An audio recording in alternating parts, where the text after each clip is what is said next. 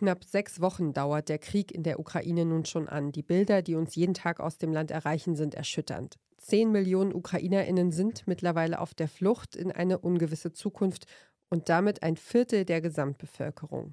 Weltpolitisch hat der Krieg die Karten neu gemischt. Für Europa und insbesondere für Deutschland stellt sich angesichts der russischen Aggression vor allem die Frage, wie man schnellstmöglich unabhängig werden kann von Kohle, Öl und Gas aus Russland. Doch ist energiepolitische Souveränität kurzfristig überhaupt möglich? Und welche Folgen hat der Krieg in der Ukraine für die Energiewende? Darum geht es heute im Klimapodcast von Detektor FM. Mission Energiewende. Der Detektor FM Podcast zum Klimawandel und neuen Energielösungen. Eine Kooperation mit Lichtblick, eurem Anbieter von klimaneutraler Energie für zu Hause und unterwegs. Ein Energieembargo gegen Russland, das fordert der ukrainische Präsident Volodymyr Zelensky von der EU. Sowohl die USA als auch Großbritannien haben ihre Importe schon eingestellt, aber vor allem hierzulande sträubt sich die Ampelkoalition gegen einen schnellen Einfuhrstopp von fossilen Energien aus Russland. Zu groß seien die wirtschaftlichen Schäden für Deutschland, so Bundeswirtschaftsminister Robert Habeck von den Grünen. Trotzdem ist klar, Deutschland muss langfristig unabhängig werden von russischen Rohstoffen. Meine Kollegin Ronja Morgenthaler hat sich für diese Folge mit dem Thema beschäftigt. Hallo Ronja, schön, dass du da bist. Hi Ina. Gerade hat ja die Bundesregierung die erste Stufe des Notfallplans Gas ausgerufen, weil der Kreml damit gedroht hat, die Gaslieferungen eventuell einzustellen. Kannst du kurz erklären, was es damit auf sich hat? Ja, also Russland hat ja beschlossen, dass Gaslieferungen künftig nur noch über spezielle Konten bei der Gazprom-Bank abgewickelt werden können. Und das ist Putins Antwort auf die harten Wirtschaftssanktionen des Westens. Die russische Währung, der Rubel, befindet sich nämlich durch die harten Sanktionen im freien Fall und neben dem realen Krieg in der Ukraine gibt es nämlich schon längst auch einen Wirtschaftskrieg zwischen Russland und dem sogenannten Westen. Und deshalb stellt sich die Bundesregierung jetzt darauf ein, auch ohne russisches Gas auszukommen? Genau. Wirtschaftsminister Habeck war ja in den vergangenen Wochen auf Energieshopping-Tour in der Welt mit dem Ziel, langfristig unabhängig zu werden von russischen fossilen Energien. Womit wir ja dann schon mitten im Thema sind, oder? Ja, ich habe mich nämlich für diese Ausgabe von Mission Energiewende gefragt, welche Folgen der Angriffskrieg Russlands energiepolitisch hat und vor allem auch, was das für die Energiewende hierzulande heißt. Also wie könnte eine Zukunft aussehen, in der sowohl Energiesicherheit als auch Klimaschutz gewährleistet sind. Und dafür hast du ja ein Interview geführt, das wir uns jetzt gleich auch anhören wollen. Mit wem hast du denn genau gesprochen? Ich habe mich mit Simon Müller unterhalten. Er ist Direktor bei der Denkfabrik Agora Energiewende und hat Anfang März zusammen mit seinem Team ein Impulspapier veröffentlicht, in dem sie Möglichkeiten skizzieren, wie die strukturelle Abhängigkeit von Russland beendet werden kann. Und meine erste Frage war, warum Energiesouveränität seiner Meinung nach überhaupt so wichtig ist. Das hat natürlich eine, eine politische Dimension, die sehen wir jetzt ganz aktuell. Wir befinden uns in einer Situation, wo die Regierung ja selbst sagt, dass ihre Handlungsmöglichkeiten in Bezug auf Sanktionen eingeschränkt sind, weil wir eben so eine starke Importabhängigkeit von einem bestimmten Land, in diesem Fall Russland, haben. Das ist der eine Punkt. Der andere Punkt ist natürlich, wenn wir diesen Begriff der Energiesouveränität weiterfassen, das hat natürlich auch unmittelbar was damit zu tun, dass wir äh, die Klimakrise beherrschbar halten und damit auch was tun, um der Klimakrise zu begegnen. Wie abhängig sind wir denn von fossilen Energien aus Russland? Könnten Sie da einmal konkrete Zahlen nennen? Also wie viel an Kohle, Öl, Gas importieren wir und welcher Rohstoff ist da hauptsächlich zentral und warum? Also die drei fossilen Energieträger sind ja genau Kohle, Öl und Gas und bei allen dreien ist Deutschland praktisch komplett auf Importe aus dem Ausland angewiesen. Und bei allen dreien kommt der größte Teil dieser Importe tatsächlich aus Russland. Das verteilt sich etwas unterschiedlich. Die Importabhängigkeit ist jetzt in Prozenten bei der Steinkohle am höchsten. Da sind es knapp 60 Prozent. Beim Erdgas ist es ungefähr die Hälfte und beim Öl ist es in etwa ein Drittel. Was man dabei aber jetzt bedenken muss, das sieht man in diesen Zahlen nicht sofort, ist, wie schwierig ist es denn, jeweils diese Energieträger zu ersetzen. Und da kommt es sehr darauf an, wie groß die Menge ist, die auf dem Weltmarkt flexibel gehandelt wird. Und da ist vor allen Dingen Kohle und Öl in großen Mengen flexibel verfügbar. Aber der Import von Erdgas ist deutlich schwieriger, weil ich muss Erdgas erst verflüssigen, damit ich es mit dem Schiff transportieren kann. Und das stellt eben gerade Europa jetzt vor sehr große Probleme, was die kurzfristige Absicherung von äh, der Erdgasversorgung angeht, wenn es jetzt zu einem Importstopp käme. Und Gas ist für uns warum so wichtig? Fossiles Gas ist in drei Bereichen unheimlich wichtig und in all diesen Bereichen brauchen wir es für die Wärmeversorgung. Der erste sind die Gebäude. Dort heizen wir unsere Häuser äh, und wir machen warmes Wasser mit, mit Gas. Das ist für sich genommen ähm, der größte Verbrauchssektor. Der zweite Bereich ist die Industrie und auch dort benutzen wir es überwiegend für Wärme. Also zum Beispiel äh, wenn ich jetzt Essen angucke, Marmelade oder Schinken, das muss gekocht werden, dafür braucht man Hitze, ähm, das macht man mit Erdgas. Aber auch eine Fensterscheibe in einem Haus muss geschmolzen werden und die Hitze, um das einzuschmelzen, auch das bekommen wir aus Erdgas.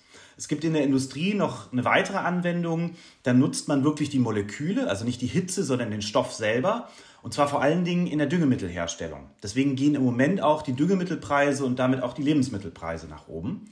Das waren zwei von diesen drei Sektoren, also Gebäude äh, und die Industrie. Der dritte, das nennt man Energiewirtschaft, das ist der Stromsektor und die Fernwärme. Und da ist es auch so, zwei Drittel der Gaskraftwerke machen auch Wärme, die sie in Fernwärmenetze speisen.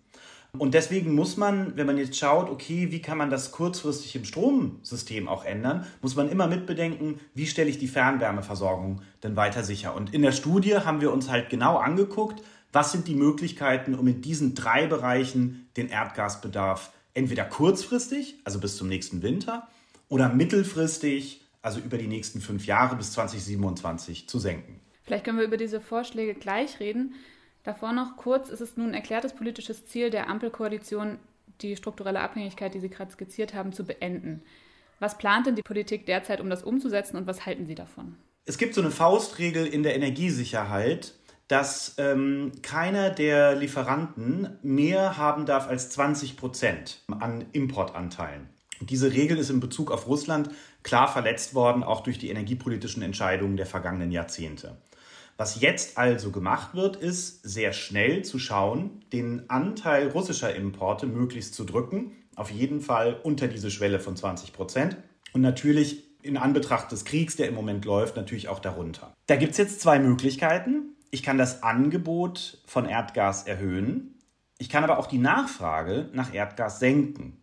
Und was jetzt auch in den Medien sehr stark im Vordergrund steht, ist zusätzliches Erdgas, zusätzliche fossile Energien zu beschaffen. Aber letztlich ist das ja nicht der Weg, der uns rausführt aus der strukturellen Abhängigkeit von fossilen Energieimporten. Und es ist auch nicht der Weg, den wir brauchen, um der Klimakrise zu begegnen.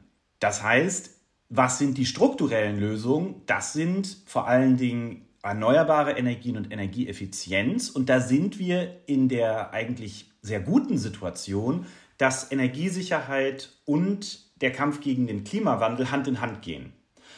Wir haben auch einige Maßnahmen, die von der Bundesregierung jetzt in diesem Bereich kommen. Aber wenn Sie mich nach dem relativen Verhältnis fragen, ja, wie das ausgewogen ist, da müssen wir wirklich aufpassen, dass jetzt auch die Aufmerksamkeit klar reingeht, Effizienz, Verbrauchsreduktion und wirklich nochmal nachzulegen bei den erneuerbaren Energien. Und können Sie das einmal skizzieren? Wie kann Effizienz in dem ausreichenden Maße gelingen, wie Sie das vorschlagen?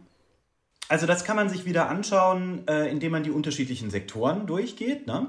Äh, bei Gebäuden ist es so, da kann man erstmal nach drinnen schauen und nach draußen. In den Gebäuden selber äh, gibt es ja eine Reihe von Elektrogeräten, Verbrauchern und so. Wenn man die austauscht, durch effiziente Geräte ersetzt, kann man schon mal was einsparen. Wenn ich ähm, einen wassersparenden Duschkopf von der Dusche einsetze, spart das auch sehr langfristig warmes Wasser. Und dann natürlich, wenn man das Gebäude von außen betrachtet, die Gebäudehülle. Wir haben ganz, ganz viele Häuser in Deutschland, gerade die gebaut worden sind in 50er, 60er und 70er Jahren. Übrigens die vor der ersten Ölkrise, weil ab da gab es Effizienzstandards im Bau. Die sind echte Energiefresser und die muss man jetzt modernisieren, muss die besser isolieren. Und auch bei den Heizungen selber in den Gebäuden brauchen wir wirklich ein, müssen wir das Ruder wirklich umreißen. Also wir haben knapp eine Million Heizungen, die wir austauschen jedes Jahr in Deutschland, ungefähr 900.000. Davon sind die allermeisten weiterhin Gasheizungen. Und auch im Neubau bauen wir noch Gasheizungen ein. Also das muss man sich vorstellen. Ja? Wir, wir machen sozusagen das Loch noch tiefer, in dem wir stecken, aus dem wir eigentlich raus wollen. Was muss man da machen? Da brauchen wir jetzt Wärmepumpen. Die gibt es bereits im Neubau. Der Marktanteil steigt, aber wir brauchen sie eben auch in Bestandsgebäuden. Äh, da gibt es eine ganze Reihe von Möglichkeiten, die auch im Bestand einzusetzen. Da brauchen wir Handwerker, die besser ausgebildet sind, Fertigungskapazitäten, auch auf europäischer Ebene, dass uns da wirklich der Umschwung gelingt. Und andere europäische Länder sind da auch schon ein ganzes Stück weiter. Das klingt jetzt aber alles so eher nach sehr langfristigen Lösungen. Also bis wann wäre das denn umzusetzen? Also wir haben ausgerechnet, dass man damit auch über die nächsten fünf Jahre bereits einen merklichen Effekt erzielen kann. Ähm, und gerade beim Heizungstausch ist es so, dass man da schnell sein kann. Da brauchen wir halt innovative Lösungen, beispielsweise, dass ich eine alte Heizung noch drin lasse ich baue eine Wärmepumpe dazu und in dem Moment, wo das Gebäude isoliert ist, dann nehme ich halt die alte Heizung raus. Das spart von Anfang an schon sehr viel von den fossilen Brennstoffen und nur an den Tagen, wo es wirklich sehr kalt ist und ich noch zusätzlich was brauche, solange das Haus nicht isoliert ist, äh, nutze ich sozusagen die alte Heizung mit. Selbstverständlich ähm, ist das eine Sache, die über Jahre geht. Aber in der Vorbereitung und der Analyse für dieses Papier kam mir eine Studie in die Hände von einem anderen Think Tank. Da stand drin, naja, Möglichkeiten eines Energieembargos gegen Russland. Und ich dachte, ach krass, die waren ja schnell. Und dann habe ich aufs Datum geguckt, das war 2014 bei der Annexion der Krim. Und genau diese strukturellen Maßnahmen hat man eben nicht gemacht und deswegen hat sich die Importsituation nochmal deutlich verschlechtert über die letzten Jahre. Das heißt, die Tatsache, dass das ein paar Jahre dauert, darf auf keinen Fall dazu führen, dass wir das jetzt nicht machen. Das ist eine strategische Sache, um die es hier geht. Und deswegen muss man jetzt schon lossprinten, auch wenn die Sache insgesamt ein Marathon ist. Christian Lindner hat ja kurz nach Kriegsausbruch ähm, im Bundestag die erneuerbaren Energien als Freiheitsenergien bezeichnet. Welche Auswirkungen hat denn der Krieg in der Ukraine auf die Energiewende Ihrer Meinung nach? Also welche Rolle spielen die erneuerbaren Energien kurz-, mittel- und langfristig oder müssen sie spielen? Also ich denke, wir sind jetzt endlich an dem Punkt, dass es nicht mehr Zweifel gibt, dass wir die Erneuerbaren brauchen. Und dass es jetzt auch einen neuen Begründungszusammenhang gibt, der eigentlich immer schon da war, aber der eben politisch nicht so sehr im Vordergrund stand. Nämlich die Energiesicherheit und die Tatsache, dass wir eben über die Erneuerbaren diese Energiesouveränität auch erlangen können. Das führt zu einem noch größeren Konsens politisch, was jetzt aber passieren muss, ist, dass die Regierung auch Maßnahmen ergreift, die seit langer Zeit auf dem Tisch liegen, vor allen Dingen um die Genehmigungsprozesse zu beschleunigen. Was wir jetzt schaffen müssen, ist, dass wir auch im Strombereich echte grüne Lösungen zügiger implementieren, zügiger in den Boden bekommen. Und was bedeutet das? Die regelbaren Kraftwerke, die wir brauchen, müssen schneller mit grünen Brennstoffen laufen, mit grünem Wasserstoff und Folgeprodukten, beispielsweise Ammoniak, das kann man auch auf ein Schiff laden und nach Deutschland importieren. Und das schneller hinzubekommen, das ist jetzt auch nochmal wichtiger geworden. Von vielen Seiten kommt jetzt die Forderung, sowohl den Kohleausstieg als auch den Atomausstieg zu überdenken bzw. zeitlich nach hinten zu verschieben.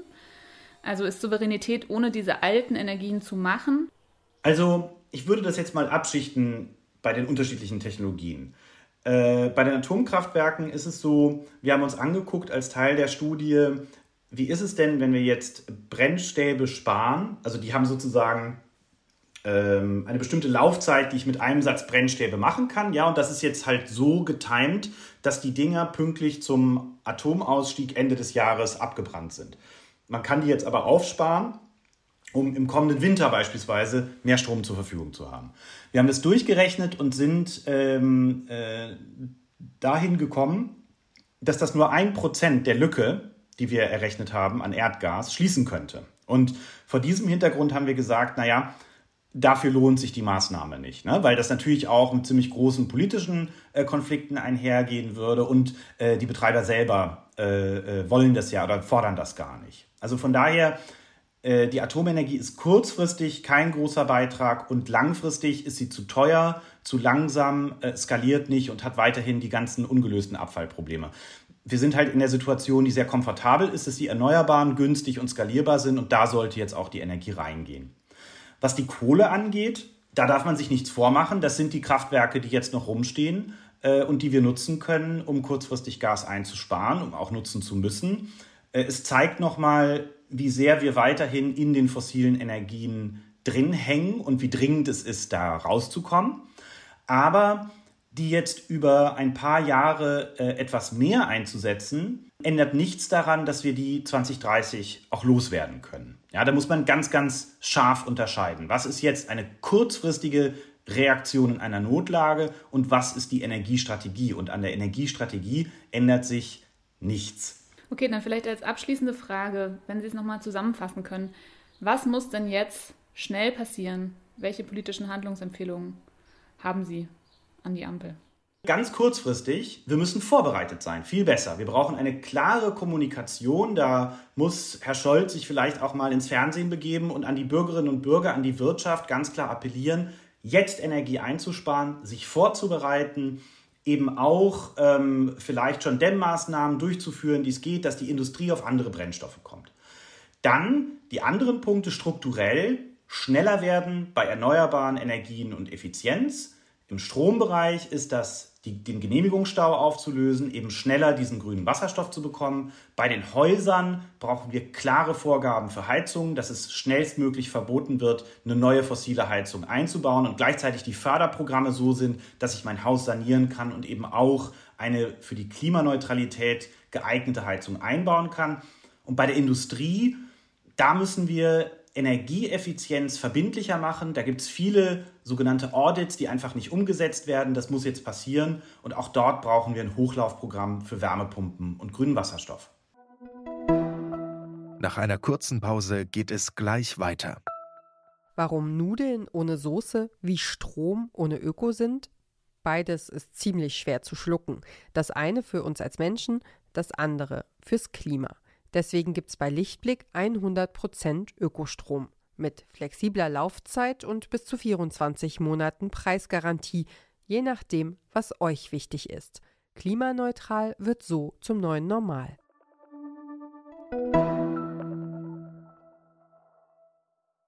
Klar ist also, und das nicht erst seit dem Angriffskrieg auf die Ukraine, wir müssen unabhängig werden von fossilen Energien. Dafür braucht es kleine Griffe, Gesten, Veränderungen, im Privaten, in unseren Haushalten und aber auch das ganz große Besteck in der internationalen Politik. Und das war's für heute mit Mission Energiewende. In der nächsten Folge beschäftigen wir uns mit nachhaltigen Veranstaltungen. Wie wirken sich die Erfahrungen der vergangenen Jahre aus? Was hat sich geändert durch Online-Formate in der Pandemie? Und worauf kommt es in Zukunft an? Wenn ihr neue Folgen nicht mehr verpassen wollt, dann abonniert diesen Podcast einfach und wenn euch gefällt, was wir hier machen, dann redet drüber, teilt Mission Energiewende mit der Familie, mit Freundinnen und Kolleginnen oder lasst uns ein paar Sterne da. Darüber freuen wir uns sehr und das hilft uns bei unserer Arbeit. Also, wir freuen uns, wenn ihr das nächste Mal wieder dabei seid. Mein Name ist Ina Lebetjew. Macht's gut, bleibt schön gesund. Bis bald. Mission Energiewende der Detektor FM Podcast zum Klimawandel und neuen Energielösungen. Eine Kooperation mit Lichtblick, eurem Anbieter von klimaneutraler Energie für zu Hause und unterwegs.